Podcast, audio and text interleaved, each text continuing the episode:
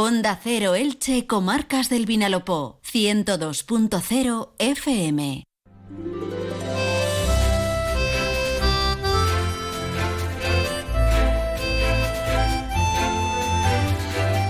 Muy buenas tardes, amigas y amigos. Un placer acompañarles y saludarles un día más, ahora desde nuestros estudios en Elche. Son las 12 y 20 y lo que tenemos por delante es una hora y media de radio para seguir compartiendo actualidad, opinión y entretenimiento. Y es que como cada jueves enseguida vamos a entrar en nuestra tertulia de análisis con nuestros representantes políticos, con eh, tres temas que hoy vamos a poner sobre la mesa y que yo creo que van a captar nuestro interés. Después de la una llegarán los expertos de Inmurbana a nuestro rincón inmobiliario para darnos todos los detalles respecto a lo que mm, bueno pues supone la compra o la venta de una vivienda. Y además que vamos a tener después noticias, las del deporte y las de actualidad general.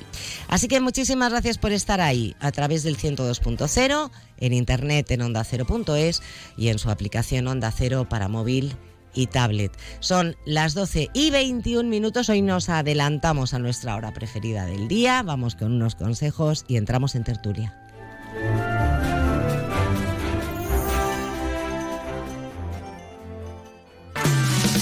Entra en la nueva era de las energías renovables y del autoconsumo con la mayor garantía.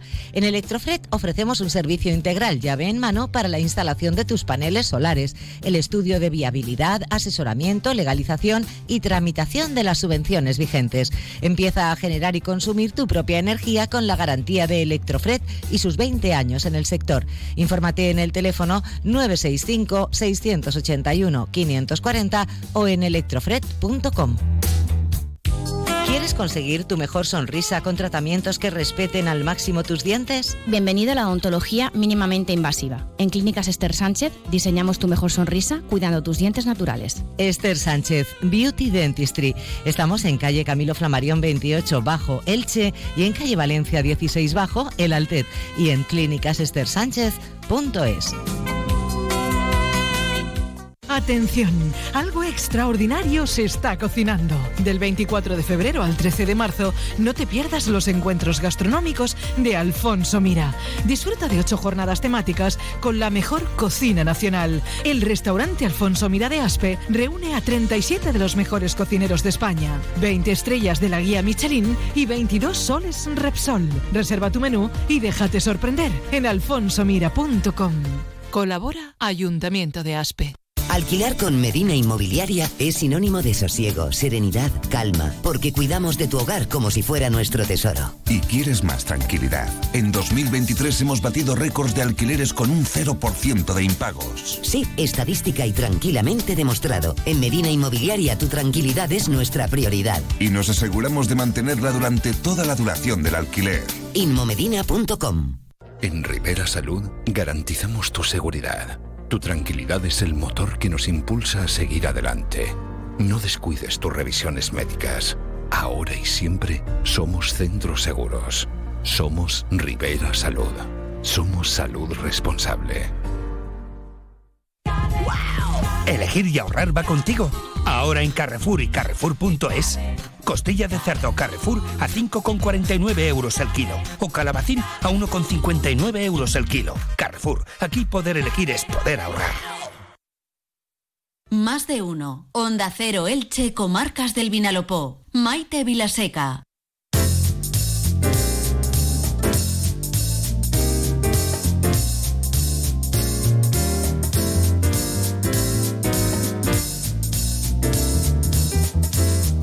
Pues estamos en directo, 12 y 24 minutos. Entramos en nuestra mesa de tertulia. Siempre un placer poder contar con el asesoramiento y la experiencia del profesor José Ruiz, nuestro economista de cabecera. Profesor, bienvenido, buenas tardes. Buenas tardes, Maite. Saludos cordiales, como siempre, a todos los oyentes y, como no, también a las compañeras y a los compañeros de esta tertulia. Un placer saludar y recibir también a José Navarro, portavoz del Grupo Municipal del Partido Popular. José, bienvenido, buenas tardes. Muy buenas tardes, Maite. Un placer estar aquí como cada jueves. Y saludar, siempre también es estupendo poder contar en la tertulia con el portavoz adjunto del Grupo Socialista en Elche, Mariano Valera. Bienvenido, buenas tardes, Mariano. Muy buenas tardes, Maite. Muy buenas tardes a todos los oyentes. Y que le, veo, Mariano, le veo ya un poquito bronceadito, ¿eh? ¿Ah, es, usted muy blanquito de piel. Ese es el tema. en el momento que salgan cuatro rayos. Sí, sí. Eh, los cojo enseguida. ¿eh? Está, estupendo. Bueno, y siempre eh, estupenda también y un placer tener esta tertulia y así engordar un poquito el sector femenino a Esther Díez, portavoz de Compromís en Elche. Bienvenida, Esther. Muchas gracias, el placer es mío. Usted y yo tenemos que tomar un poquito más el Sí, yo desde luego. Sobre todo viendo por la voz popular, que siempre me da mucha envidia con eso. No, no, bueno, y Mariano también está, está ahí. Claro, es que yo soy muy blanquito de piel, pero... el profester y una servidora no lo tenemos que poner un poquito más. Debería organizarlo Onda Cero, Maite. Ahí lo dejo, alguna sesión. Alguna para sesión para. Que nos dé un poco el sol. No sea trabajar. Una tertulia en exterior. Una tertulia en exterior. Bueno, celebramos el Día de la Radio el otro día. Estábamos ahí hacia un sol magnífico ¿eh? en, la, en la Plaza de Baizo, hay que decirlo. Bueno, eh, compañeros, compañeras, que tenemos como siempre pues muchos temas de actualidad. Todos son muy interesantes. Les aseguro a los oyentes que es muy difícil eh, seleccionar qué temas ponemos sobre la mesa. Que siempre mm, ponemos más temas o intentamos tener más de los que nos da tiempo a debatir, que me lo dicen muchas veces ustedes, pues es verdad, pero a veces el debate se pone interesante y, nos cuesta, nos cuesta eh, pasar de pantalla. Bueno, pues en la primera pantalla eh, vamos a hablar de un tema, todo lo que tiene que ver con la sanidad, yo creo que nos preocupa a todos, ¿no? Estamos en, un, en una sociedad del bienestar, eh, sanidad y educación deben ser nuestros pilares más después de esta pandemia que ya se nos está olvidando, pero que la hemos pasado. Y cuando hay temas que tienen que ver con mejorar la calidad de la sanidad, de las infraestructuras, siempre nos interesa. Por eso, eh, bueno, pues eh, eh, nos ha parecido muy interesante una nueva polémica que se ha generado a raíz de, en su momento, el anuncio que el alcalde de Elche, Pablo Ruz, realizó afirmando que Torrellano contará con un centro de salud. Sin embargo, según ayer mismo aseguraba el Partido Socialista, eh, parece que lo que la Consellería de Sanidad proyecta para Torrellano no es un centro de salud, sino un consultorio médico auxiliar. Que parecería que puede ser lo mismo, que en principio no lo es. Así que mm, no sé, eh, ¿quién me explica un poco primero si lo que al final, qué es lo que cuenta? Eh? ¿Qué va a tener Torrellano? Y, qué diferencia hay entre contar con un centro de salud, como inicialmente se anunció, o un consultorio auxiliar. José, venga. Pues empiece yo, venga. Venga, empiece usted. Eh, toda la razón, ¿no? A todo lo planteado, es cierto que nosotros veníamos reivindicando la necesidad de, hablábamos de un centro de salud eh, para la pedanía de Torrellano y que ahora la, pues, la Consellería, con datos sobre la mesa, con, con números y con estadísticas, ha planteado que por los por el número, por el volumen de, pues tanto de habitantes como de, de causas médicas, eh, lo establecido en estos casos es un consultorio médico. Al final, pues, bueno, nos tenemos que ajustar a, las cifras y a las realidades y a los números de tanto de población como de casos ¿no? médicos. Y bueno, lo importante es que el compromiso con los vecinos de Torrellano, al igual que el resto del municipio, está y los vecinos de Torrellano contarán con un nuevo espacio que al final, a la postre, es lo que termina importando, ¿no? Eh, que tengan una atención sanitaria, un, respaldo médico que hasta ahora pues, no tenían. Eh, Mariano, Esther, tan grave es eh, que lo que en principio se pensaba que iba a ser un centro, centro de salud para Torrellano termine siendo un consultorio médico auxiliar. ¿Tanta es la diferencia? Pues eh, entiendo que pues, sí que lo es, evidentemente, claro que lo es. Por lo tanto, acaba de confirmar el señor Navarro que, Pablo Ruz miente. O Pablo Ruz ha mentido a la población de Torrellano, porque cuando estuvo en Torrellano habló claramente de que allí se iba a construir un centro de salud y eso no lo decimos nosotros, lo dijo el señor Ruth en una visita a Torrellano. Es la diferencia, hay diferencia entre un centro de salud Ahí vamos. Y, y un consultorio, claro que lo hay, en los servicios a prestar, evidentemente, en la ciudadanía atender. Ayer, en las declaraciones de mi compañero portavoz de sanidad del PSPB en las Cortes, Rafael Simón, enseñó la contestación y por eso decidimos evidentemente sacarlo a la mesa que Pablo Ruz estaba mintiendo a la ciudadanía. O Pablo Ruz estaba mintiendo, hasta ayer era o Pablo Ruz estaba mintiendo, o el conseller Marciano Gómez eh, estaba engañando al, al, compañero Rafael Simón. Porque lo que dejó claro por escrito tras una pregunta por parte de nuestros diputados en las Cortes era qué se iba a hacer en el, en el en Torrellano. ¿Qué, ¿Qué, es lo que se te pretendía eh, desarrollar en Torrellano? Y la contestación fue clara. No vamos a hacer un centro de salud porque no vamos a cambiar el mapa sanitario y lo que vamos a hacer es un consultorio auxiliar más moderno. Consultorio auxiliar ya tienen en Torrellano dependiente del Altet. Ya están dando los servicios de consultorio. Lo que pedía Torrellano y lo que quiere Torrellano y lo que, y lo que se exigía por parte de la ciudadanía de Torrellano era un, centro de salud como tiene el Altet por la cantidad de personas a las que están atendiendo. Y los servicios de un consultorio y de un centro de salud son muy diferentes. Un centro de salud presta todos los servicios sanitarios que ha de prestar como centro de salud, mientras que el consultorio son servicios reducidos. Por lo tanto, Pablo Ruz ha mentido a la población de Torrellano diciendo en su visita que iban a construir un centro de salud. Enseguida le voy a dar un turno de réplica a José. Vamos a escuchar sí, a Esther, sí, porque como imagino que también va a necesitar entonces después usted un turno. La ciudadanía de Torrellano ya tiene un consultorio que está junto a la iglesia, que tiene tres médicos, más otros servicios de enfermería. Y algunos otros servicios que van aparejados a una, una infraestructura sanitaria de pequeño tamaño, como es este caso. El señor Ruth va y promete desde su posición de alcalde un centro de salud y asegura además que esto va a ser una realidad y que ya lo ha hablado con consellería.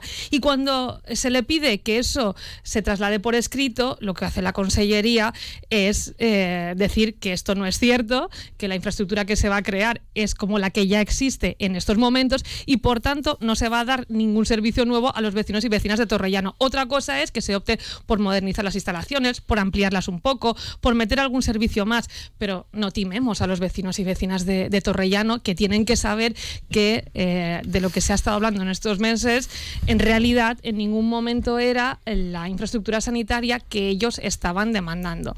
En este sentido, yo creo que eh, lo que se merecen los vecinos y vecinas pues es un poco de humildad y sobre todo de honestidad. Eh, también eh, querría que aclarara al señor Navarro dónde tienen prevista, en qué terrenos la construcción de esta infraestructura sanitaria, por lo que tengo entendido algunos de los nuevos planeamientos urbanísticos que hay previstos en Torrellano, que no tienen visos de resolverse en un corto plazo, dadas las complejidades urbanísticas que tienen todo este entorno, y que además serán todavía más graves si se desarrolla la segunda pista del aeropuerto del Altet, de lo cual espero podamos hablar después, porque además es que van aparejadas las dos cuestiones y tienen afección sobre Torrellano, pero eh, insisto, creo que se ha visto el plumero claramente. Ahora sí, señor Navarro, luego enseguida le daré para que, para que cierre el profesor. Le voy a dejar que escuche usted a todos, profe, para que luego usted tenga más ingredientes. Sí, sé que suena muy rimbombante esto de ha mentido a todos los vecinos. Oye, no, aquí no, no ha mentido nadie. Aquí se le, se le se comprometió a ampliar los servicios. Y esto es lo que vamos a seguir reivindicando día tras día ante todas las administraciones. Y cuando públicamente hemos dicho que íbamos a, a, llamar la atención de todas las administraciones para reivindicar cosas para nuestro municipio, sigue estando firme el compromiso y vamos a seguir bombardeando a la Generalitat Valenciana, gobernada por el Partido Popular, para seguir eh, aumentar o para pretender aumentar los servicios en este consultorio. Aquí, más allá del término, yo estoy convencido de que si le preguntamos a la ciudadanía qué diferencia entre un centro de salud, un, un centro sanitario, una, una, seríamos incapaces de definir las no características de cada. Bueno, bueno está, vamos a dejar al señor Navarro que termine, que se espera. Serían incapaces. Los, los ciudadanos a la, a la postre lo que queremos es que nos atiendan y que nos atiendan bien. Y yo sí que le pregunto a los anteriores responsables, ¿qué hicieron? ¿Qué hicieron los que tuvieron las competencias en sanidad para los vecinos de Torrellano? Poco o nada. Cuando nos dijeron que iba a ser la legislatura de las pedanías, nada, ni poco, no, nada por ellos. Entonces yo creo que resulta poco riguroso hablar de mentirle a los vecinos de Torrellano que no han visto ni un solo servicio ampliado durante estos últimos años. Planteaba, un segundo profesor, planteaba Esther Díaz también una pregunta y era ¿dónde eh, van a ir ubicadas esas nuevas instalaciones de este consultorio médico? Ahora mismo lo desconozco, sé que mi compañera de sanidad hoy mismo, hoy, esta misma mañana, eh, se ha reunido aprovechando una rueda de prensa con responsables de sanidad junto con el propio alcalde para plantear este tipo de cuestiones. Insisto, que esto es importante, para reivindicar ante todas las administraciones los servicios que merecen los vecinos. Ahora bien, los datos son los que son. Es decir, ¿qué propone el Partido Socialista y qué propone Compromís? Que nos saltemos las cifras, los números.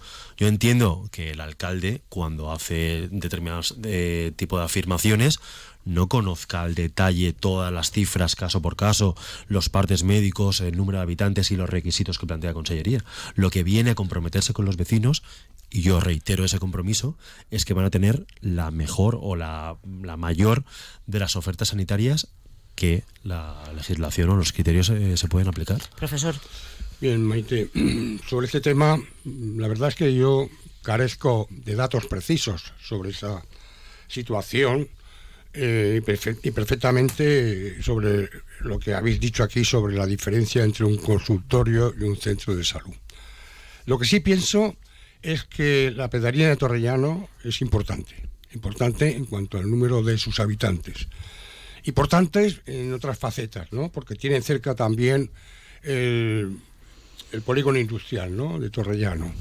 Y amén, creo que serán los ciudadanos, los ciudadanos, los que tienen que reclamar a las autoridades públicas una mayor atención, sobre todo en un tema tan vital como es la propia salud de, las personas.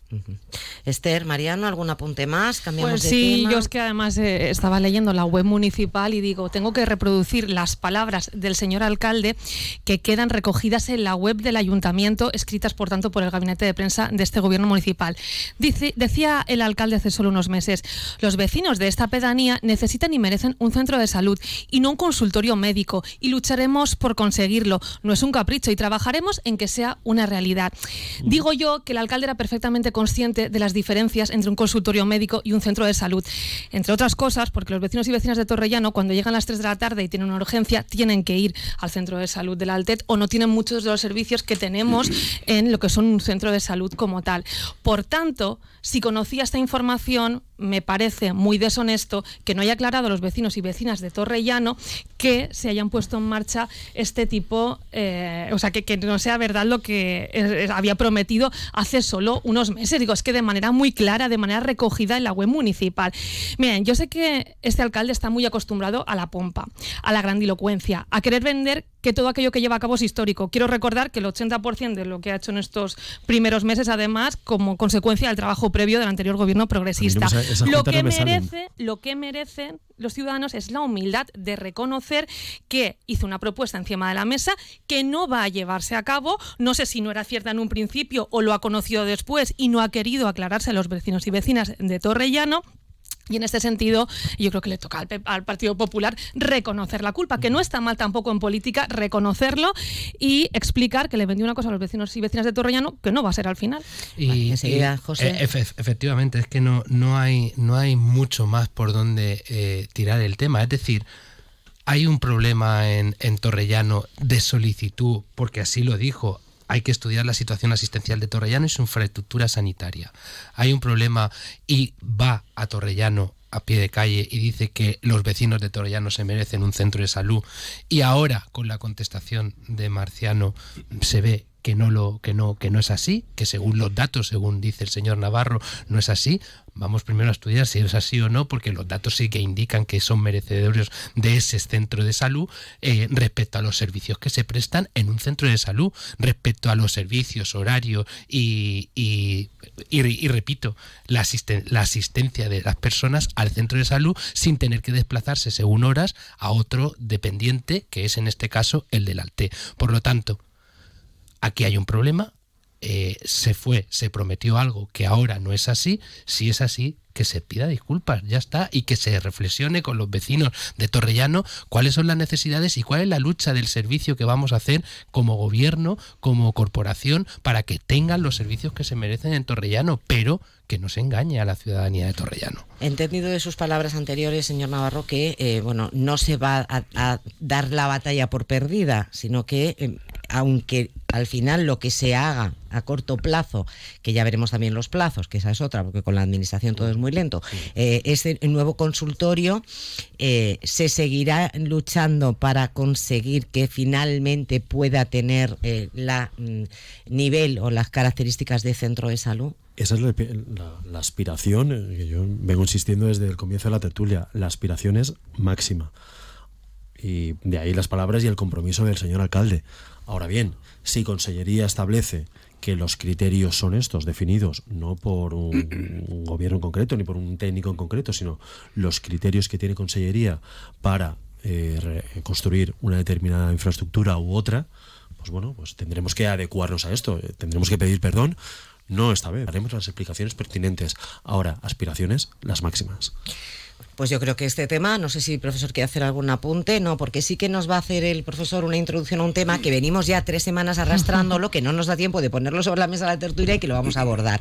Y es que ya les hemos contado aquí en Onda Cero, nuestro tiempo de noticias, que eh, se van sumando voces por parte de colectivos eh, naturalistas y ecologistas eh, que no ven con muy buenos ojos la necesidad de ampliar el aeropuerto del Altet con una pista más de aterrizaje. ¿Y por qué lo dicen? Bueno, pues porque con consideran que puesto que está ubicado este aeropuerto en medio de una zona de humedales, se podría causar cierto daño a, las, a la población de aves migratorias que ocupan estas zonas húmedas.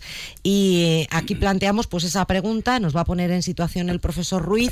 ¿Hace falta, no hace falta, pros por contras, segunda pista de aterrizaje, ampliación aeropuerto del Altet? Usted tiene la palabra, profesor. Bien, Vimos vivimos tiempos conflictivos que afectan al devenir y a la adaptación a los cambios que deben producirse para el progreso no solo de los sectores económicos del país, sino del conjunto de sus recursos, tanto naturales como humanos. Dichos conflictos suponen la mayoría de las veces el desencuentro de opiniones y posturas que se contradicen en la búsqueda del óptimo tanto a nivel económico como social y, como no, natural.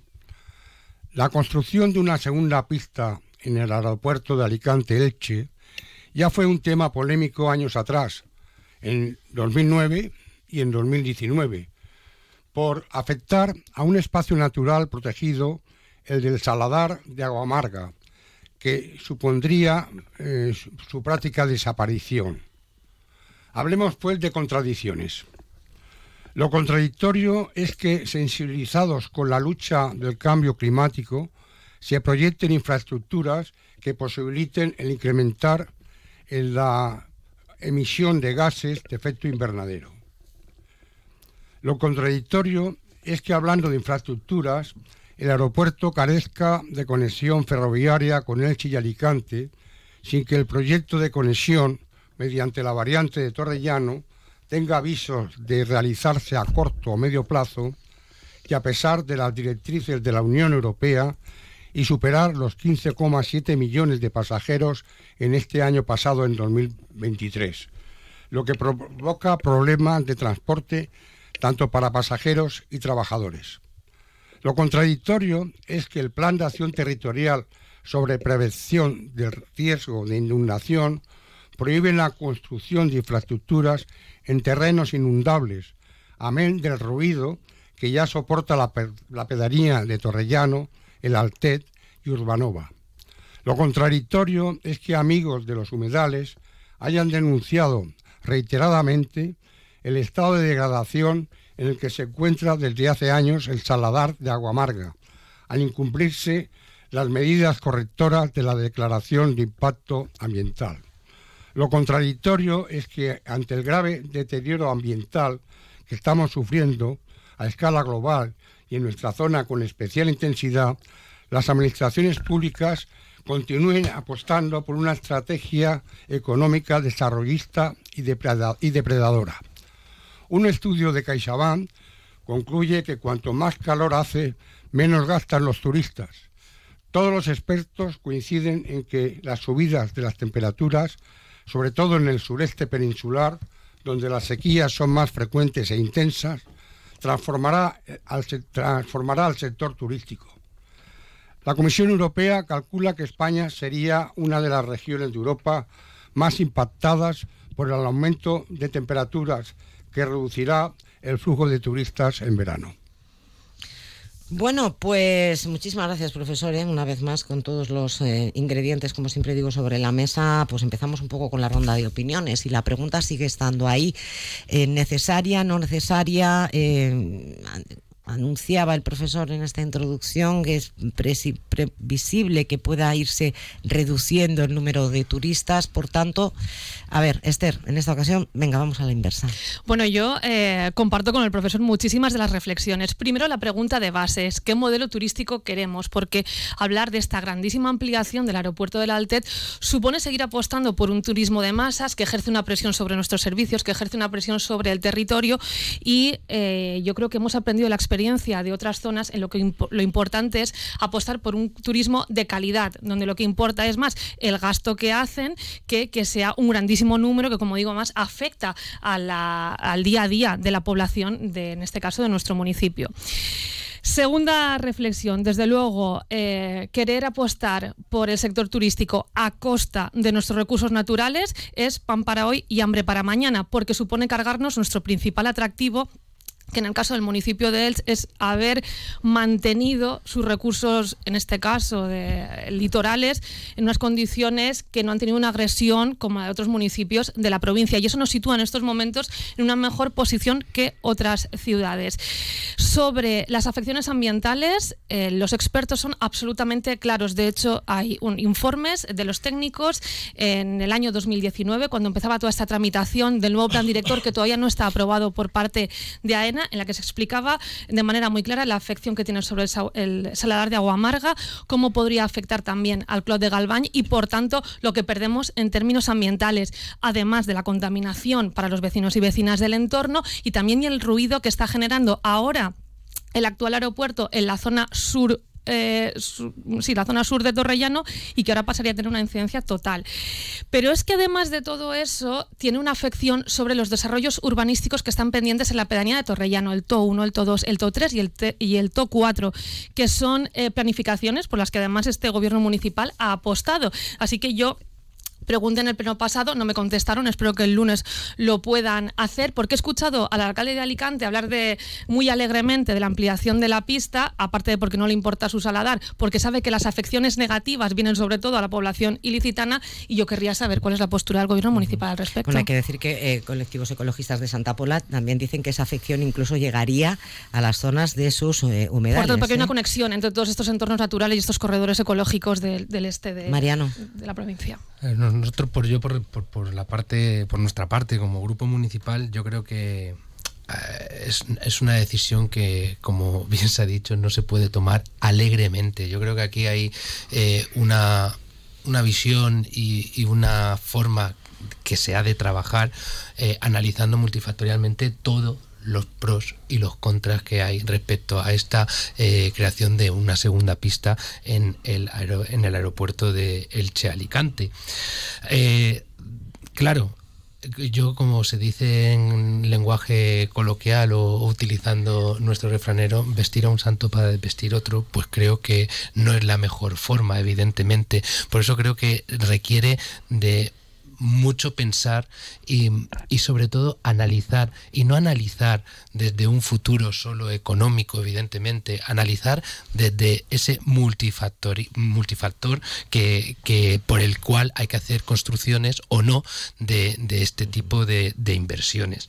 Eh, y dentro de ese análisis, pues evidentemente toda la parte natural, como bien decía, eh, tenemos que tenerla en cuenta, porque si estamos viendo cómo va este cambio, este cambio eh, climático, cómo está afectando, cómo está afectando eh, a todos los niveles, tenemos que ser conocedores y conscientes de que esta construcción puede afectar. Evidentemente, el tema de la medida de, del del, de los visitantes o, de, o del turismo eh, invasivo o masivo, eh, también tiene que estar muy controlado qué modelo queremos en nuestra zona, qué modelo queremos en Elche.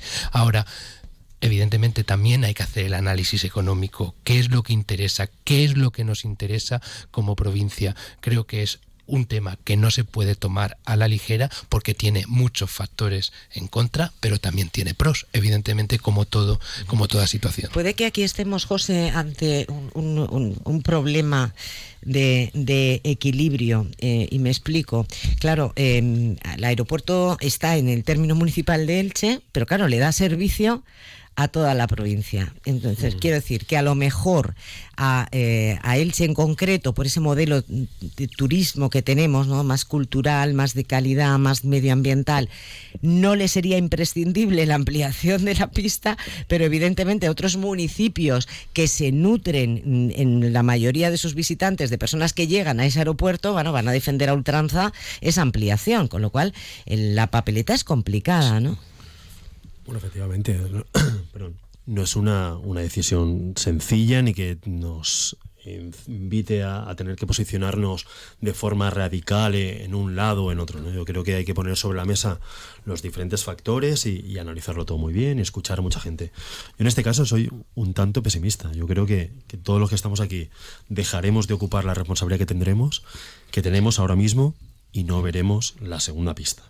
Este, este tipo de cuestiones son bastante farragosas y bastante burocráticas y bastante largas. Yo sí que coincido con el profesor en que la prioridad ahora mismo, al menos para nosotros, debe ser la conexión ferroviaria con el aeropuerto, que es inconcebible que en el año 2024 no esté conectado un, aeropuerto de la importancia del aeropuerto de, del Alte, del aeropuerto de Elche. Y respecto a las otras cuestiones, yo creo que no podemos vivir al margen de cuál es la realidad en la que vivimos. La realidad es que cada vez la competencia es mayor y creo que nos equivocamos si planteamos la ampliación solo en términos turísticos. Y lo digo por, por varios datos. En el entorno de en el entorno del aeropuerto contamos con un recinto ferial importante que se quiere potenciar. Pero es que además hay contemplada la creación, la instalación de una de las empresas que van a ser referentes o que ya lo son referentes no solo a nivel local ni a nivel nacional, sino a nivel internacional. Y hablo de PLD Space.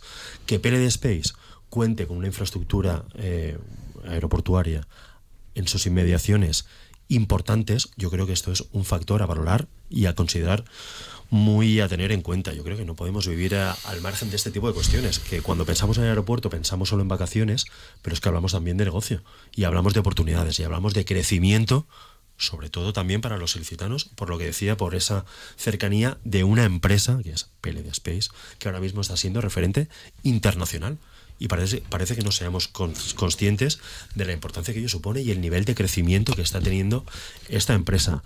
Y respecto al tema medioambiental, que evidentemente también hay que considerar y que tener en cuenta, yo espero que, que los estudios o las opiniones no vengan de, de los mismos que querían hacerle el funeral de Estado al pato de Madrid que, que llevaba muerto unos cuantos días. Pobre, pobre, pato. Bueno, enseguida le voy a dar la palabra a Esther Mariano, pero profesor, que le veo con ganas. Eso de encontrar el equilibrio, eh, ahora le pregunto como economista estrictamente, ¿es, ¿es tan difícil?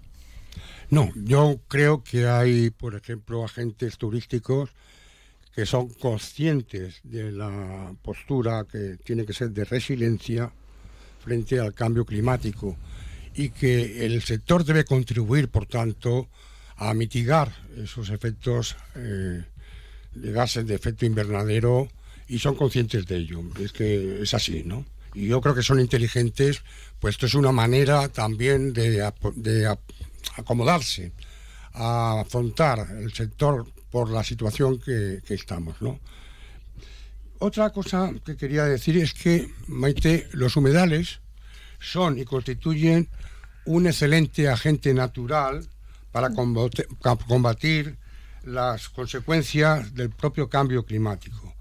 Y he hablado de, contradicciones. ¿no? Yo quiero también añadir una más, y quiero que me escuchen los políticos. En Alicante, los concejales del mismo partido y en Elche votan contrariamente. El PSOE en Alicante votó que sí a la segunda pista. Y, y curiosamente los concejales del PSOE junto con Compromís en Elche se han negado a dar ese place ¿no? a la segunda pista. Claro, lo comentaba, yo creo que aquí es que estamos ante el problema, es, eh, vamos, perdonen que insista en ello, pero es que claro, el aeropuerto está en término municipal de Elche, pero le da servicio a todos, que es un aeropuerto que le está dando servicio a, a Benidorm, a Villajoyosa, a Denia, a Altea, a Orihuela Costa, claro, al final los intereses no son los mismos. Dejando aparte que ha introducido también José un aspecto que me parece importante, ¿no? Que no solamente son vuelos de turismo, sino que también hay un hay un, eh, unos eh, pasajeros de, negocio, ¿no? Entonces, claro, este es un tema muy complicado. Difícil encontrar el equilibrio. Muy difícil. ¿Preguntabas? Sí, sí, no, no. Yo realmente no me gustaría estar en la piel de quien tenga que dar el, el, el o el visto bueno a esa ampliación, ¿eh? Porque no es fácil. Y que no se nos olvide una cosa, perdón que también el hecho de tener a diferentes administraciones eh, implicadas en este asunto, Efectivamente. el Estado, todavía alarga y ralentiza mucho más y burocratiza, mucho más toda la tramitación con lo que yo conlleva. Eh, yo entiendo que estamos hablando, cuando hablamos de la ampliación de la segunda pista del aeropuerto, es un asunto complejo, pero aquí los grupos políticos estamos para posicionarnos y en esa balanza decidir si estamos a favor o en contra. Y en compromiso lo hemos dicho de manera muy clara. De hecho, quiero agradecer a mis compañeros y compañeras de Compromís per Alacant que pese a poder tener otros intereses, se han puesto al lado de la salvaguardia del patrimonio ambiental, se han puesto al lado también de las necesidades de los vecinos y vecinas, en este caso de Torrellano, y han sido muy claros también en su negativa a esa ampliación de la pista. En este sentido, para mí la reflexión es, no encontramos beneficios desde el punto de vista del modelo turístico por lo que podría comportar eh, de abrir la puerta a ese turismo masificado con la presión que ello ejerce sobre nuestros servicios. Y desde el punto de vista estrictamente económico, Esther, de implantación de nuevas empresas, de crecimiento de empresas ya implantadas, mencionaba José Navarro el caso de PLD, por ejemplo. Claro, pero es que yo hago una reflexión y es, PLD lo primero que necesita son los terrenos para poder desarrollarse. Si tenemos una ampliación del aeropuerto que lo que hace es limitar muchísimo por esa área de servidumbre aérea el desarrollo urbanístico de este entorno, entonces es que van a tener un problema de origen en toda esta tramitación. Y después una reflexión desde el punto de vista económico.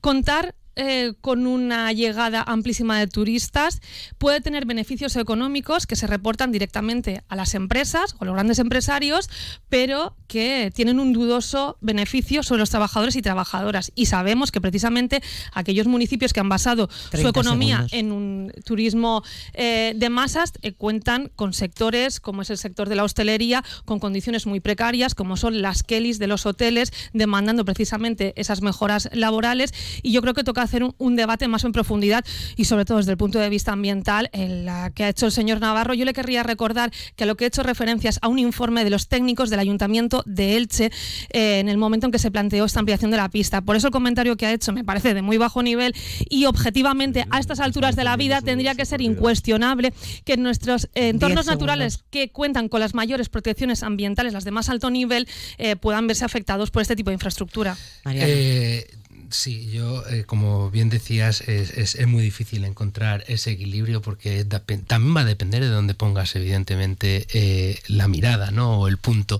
Pero yo también me gustaría hacer también ya lo dejamos en una reflexión eh, sobre la mesa y a lo mejor es una opinión más personal, pero deberíamos de plantearnos esta cuestión cuando todas las líneas ferroviarias, es decir, el transporte de, por tierra, en este caso eh, mm, por el AVE, por las conexiones, etcétera, estén verdaderamente conectadas con sus necesidades para ver si hay reducción de esos vuelos, porque estaba hablando el profesor de 15,7 millones de, pasajeros en un año, creo que el récord eh, que hemos vivido desde después de la pandemia, podemos hacer esta reflexión después de que todo el transporte por tierra esté bien conectado como nos merecemos en ese sentido, a ver si surge la misma situación o la misma idea. Profesor. Las instalaciones actuales, según datos de la ENA, están preparadas para 19 millones de pasajeros.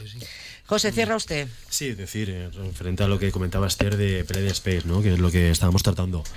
En todo caso, invertir el orden primero PLD Space, que ya lo que está en tramitación y está encaminado. Después ya veremos qué encaje podría tener esa supuesta segunda pista, pero PLD Space es la prioridad. Claro, y por eso es importante que ustedes se posicionen al respecto. ferroviaria con eh, esta infraestructura. Bueno, que lo tenemos que dejar aquí, que es que llegamos a la una, que hoy me puedo despedir como, como hay que hacerlo, con educación, que otras veces llegamos ahí a la una y yo rápidamente les digo adiós. Bueno, pues muchísimas gracias, profesor Ruiz, José Navarro, Esther Diez, Mariano Valera, siempre es un placer. Creo que ha sido una tertulia muy enriquecedora. Yo desde luego me llevo mucho para seguir reflexionando. Ahora es la una, tiempo de noticias y volvemos. Es la una de la tarde, mediodía en Canarias.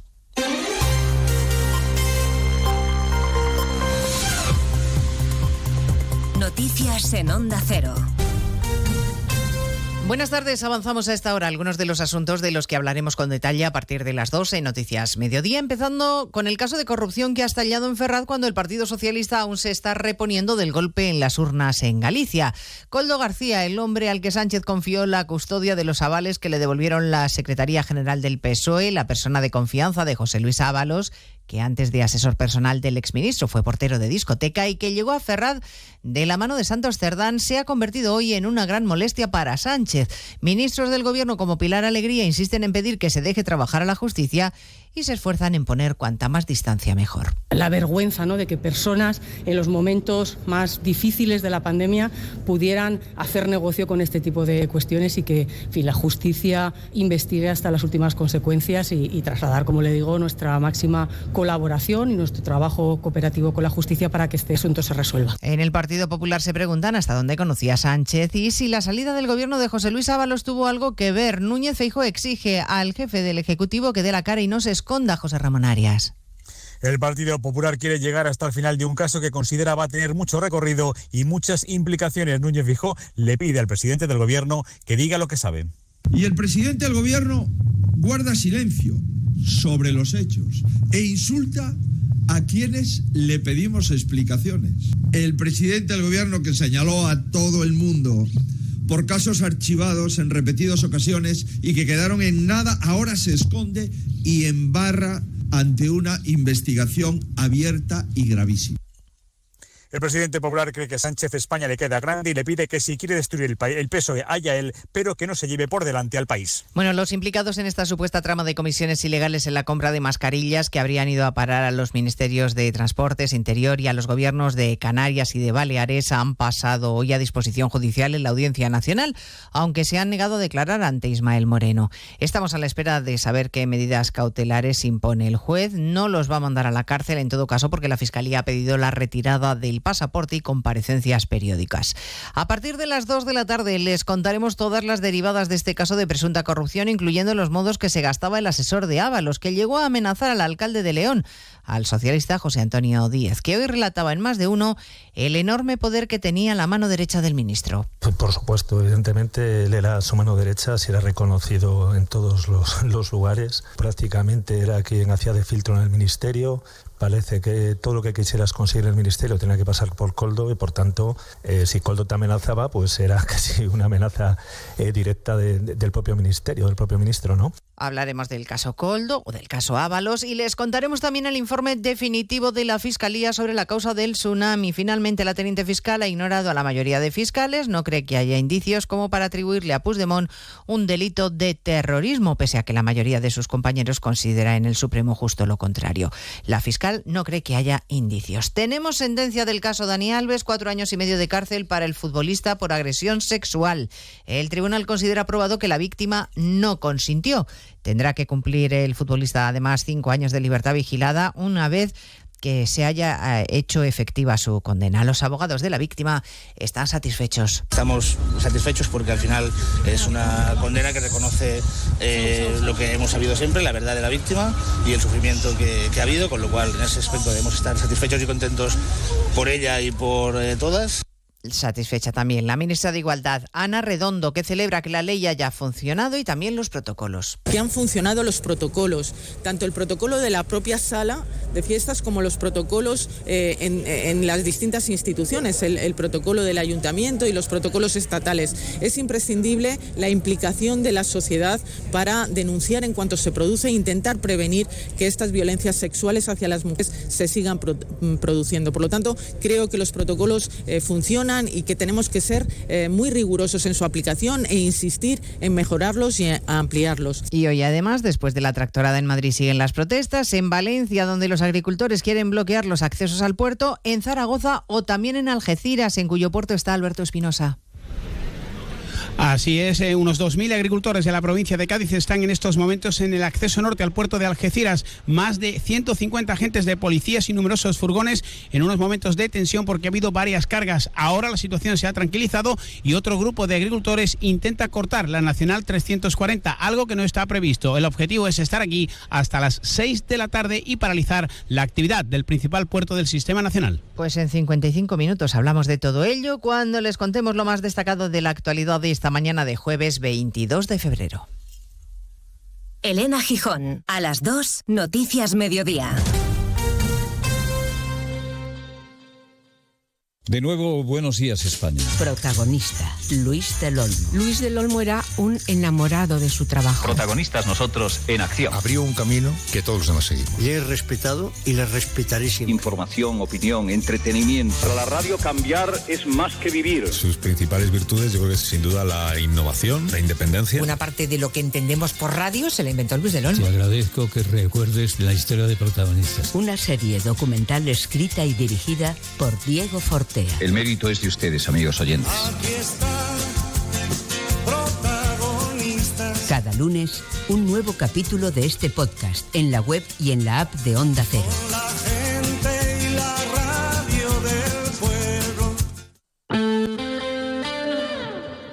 Onda Cero Elche, Comarcas del Vinalopó, 102.0 FM.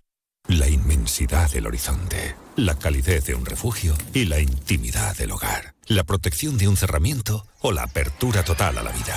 Por eso es tu rincón favorito y el de los que más te importan. Nuevas cortinas de cristal Saxon, lo que le faltaba a tu mundo para ser perfecto. Saxon, tu mundo, nuestro universo. Ven a Milar del 22 al 26 de febrero y ahórrate el 21% de IVA en una selección de electrodomésticos de las mejores marcas. Teles, lavadoras, frigos, móviles y mucho más con un 21% de descuento y todos los servicios de Milar. Del 22 al 26 de febrero, ahórrate el 21% del IVA solo en Milar.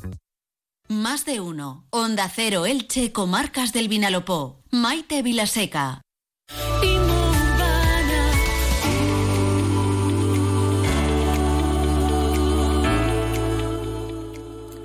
Entramos en el tiempo de nuestro rincón inmobiliario, siempre al rescate. Los expertos de Inmo Urbana, ya saben, la inmobiliaria de confianza, con experiencia, con oficinas en Elche, en la calle Reina Victoria, en eh, Alenda, frente a la tienda, y en Bonalba Golf, siempre en www.inmourbana.com. Experiencia y confianza eh, como la que nos transmite su eh, director profesor además eh, y economista, eh, profesor en la Universidad de Alicante y economista Javier Puebla. Bienvenido Javier, buenas tardes. Buenas tardes, Maite. Y dos de sus más reputados comerciales como son Manuel Rocamora y Tamara Mañas. Bienvenidos a los dos, buenas tardes. Buenas tardes, Maite. Buenas tardes. Bueno, vamos a hablar hoy, Javier, em, de, precios, de dinerillos. Eso Porque una de las cosas a veces más complicadas tanto para el que compra como para el que vende, es saber si estamos en un precio justo. Es decir, eh, que el que compra una vivienda esté seguro de que no paga más de lo que corresponde y que el que vende se quede satisfecho. Por lo tanto, eh, ¿cómo podemos saber qué vale o qué puedo pedir por mi casa? Te voy a hacer una, una precisión, Maite. Y el que compra normalmente, yo digo, tú sabes más que yo. A ver cómo es eso. ¿Cómo voy? Muchas veces cuando enseñamos las viviendas, y a veces que son de fondo, que son de particulares, que son de tal, porque está buscando, hoy en día eh, todo es transparente, el Internet ha hecho que todo sea mucho más visible, no hay nada oculto.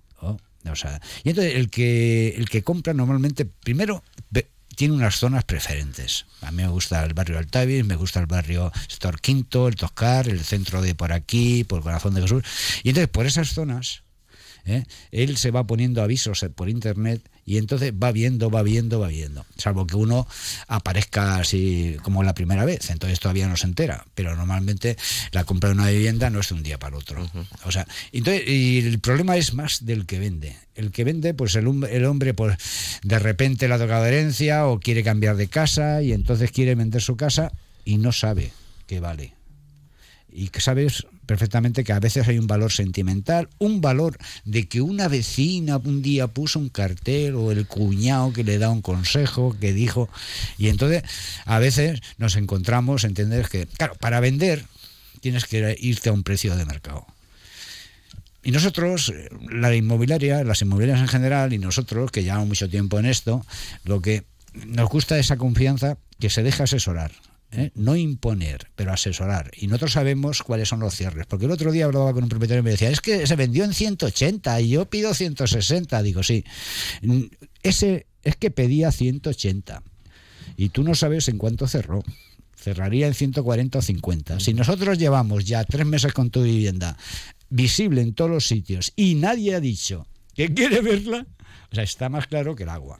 Nosotros tenemos unos sistemas de, información, aparte por las operaciones cerradas, eh, que te valoramos más o menos indicativamente. ¿eh? El dueño es el, el que pone el precio. Nosotros le decimos, mira, esto está en este baremo ¿eh? sobre un 5% arriba, abajo, vale 130 porque tiene ascensor, tiene cuatro dormitorios, tenemos muchos testigos de operaciones cerradas y le podemos asesorar, pero él puede decir, no, pero yo, digo, bueno, pues vale, empezamos por ahí ¿eh? Y si tenemos suerte, que hay uno que está con... Pues, y si no, nos vamos yendo, pero vete metiéndote en la cabeza que su precio de mercado es más o menos ese.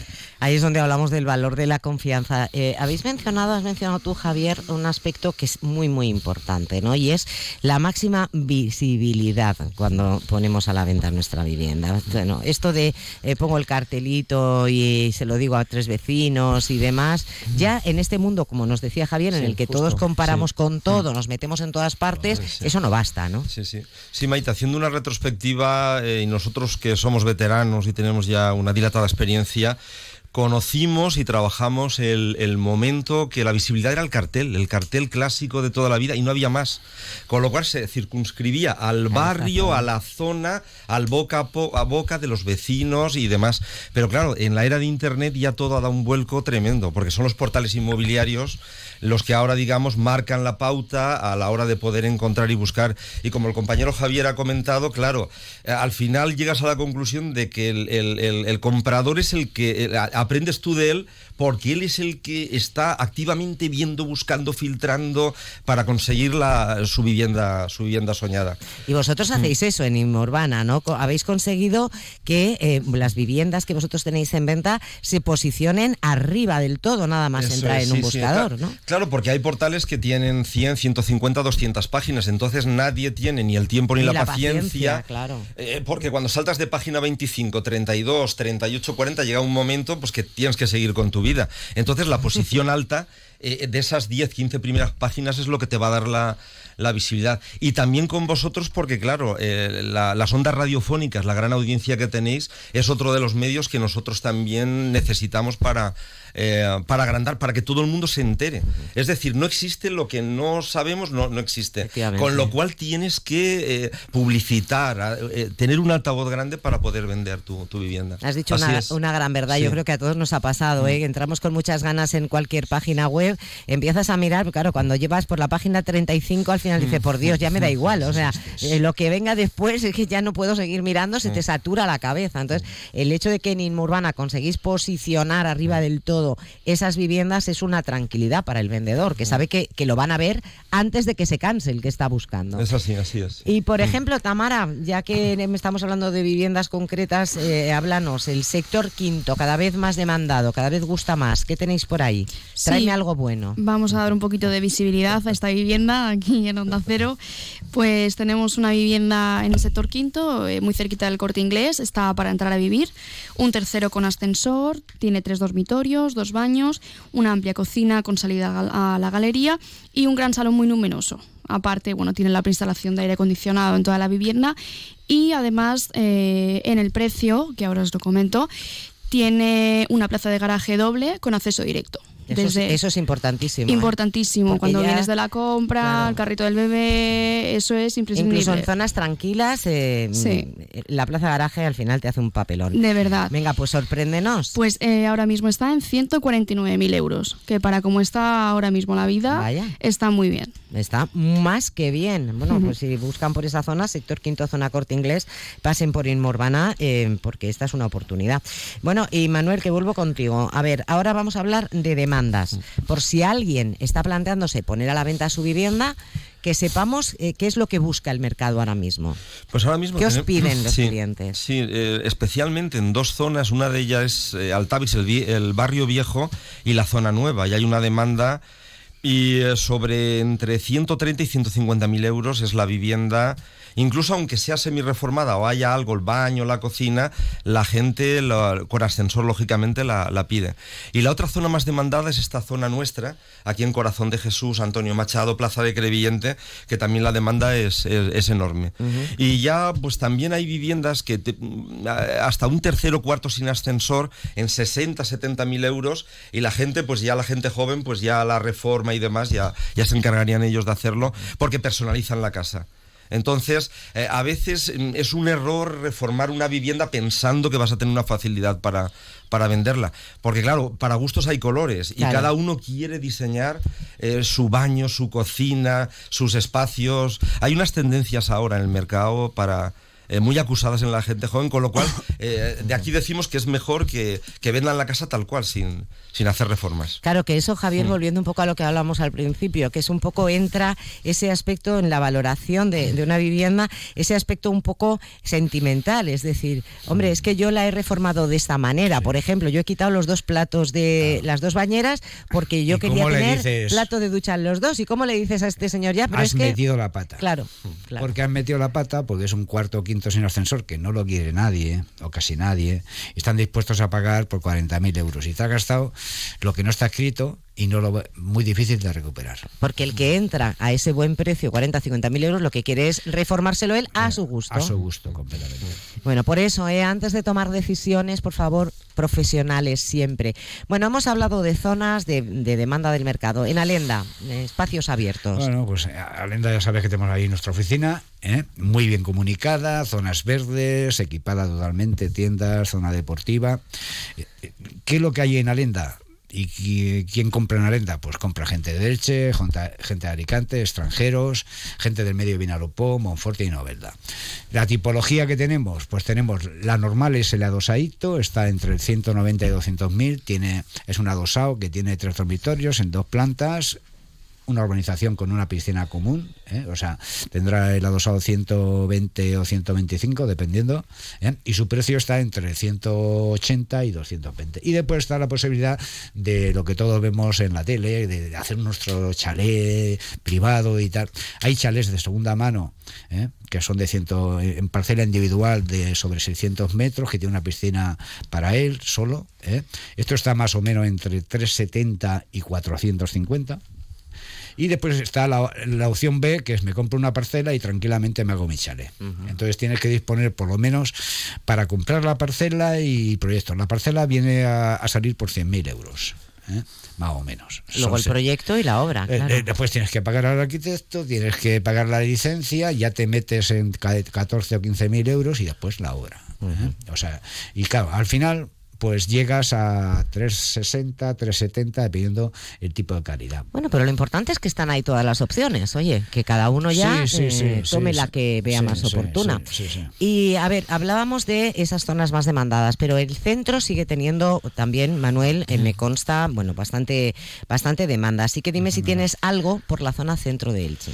Sí, ahora mismo tenemos una vivienda eh, muy céntrica en justo a espaldas de la Plaza Vais, es decir, la zona peatonalizada sin contaminación Bueno, ni, muy céntrica, ni no. ambiental. Es- es- Absolutamente es céntrica. centro, o sea, ya es- literalmente. entre Lo siguiente es vivir en el entre cal- ayuntamiento. no creo que el y alcalde nos deje. calendureta. Espera, de vecinos de Calendura. ¿Quiénes son tus vecinos? Calendura y Calendureta. Muy bien. Y además, además es una vivienda que tiene 120 metros cuadrados, que es exterior, es esquina, y está completamente reformada, lo que es de los cerramientos, el pavimento, los baños, la cocina, y la tenemos en 215.000 euros. ¿Mm? Bueno, pues ¿Mm? oye, para ser vecinos de Calendura y Calendureta no está mal. Bien merece ¿eh? la pena. Ya lo saben, en Inmurbana van a encontrar lo que estén buscando y si usted lo que quiere es vender su vivienda, póngase en manos de profesionales. Merece la pena, la confianza es lo más importante. Por no hablar de que nos resuelven todo el papeleo, trámites eh, quebraderos de cabeza con, con escrituras, con letra pequeña, con estas cosas. ¿Dónde están los profesionales de Inmurbana con Javier Puebla a la cabeza? Pues en el en Reina Victoria, eh, 95 en Alenda frente a la tienda y en Bonalba Golf en la rotonda de la zona comercial, siempre en www.inurbana.com y en el número de WhatsApp para quedar 653 661 646 o lo que es lo mismo 653 661 646. Manuel Rocamora, Tamara Mañas, Javier Puebla, un placer, muchas gracias. Gracias, Maite. Nos vemos pronto.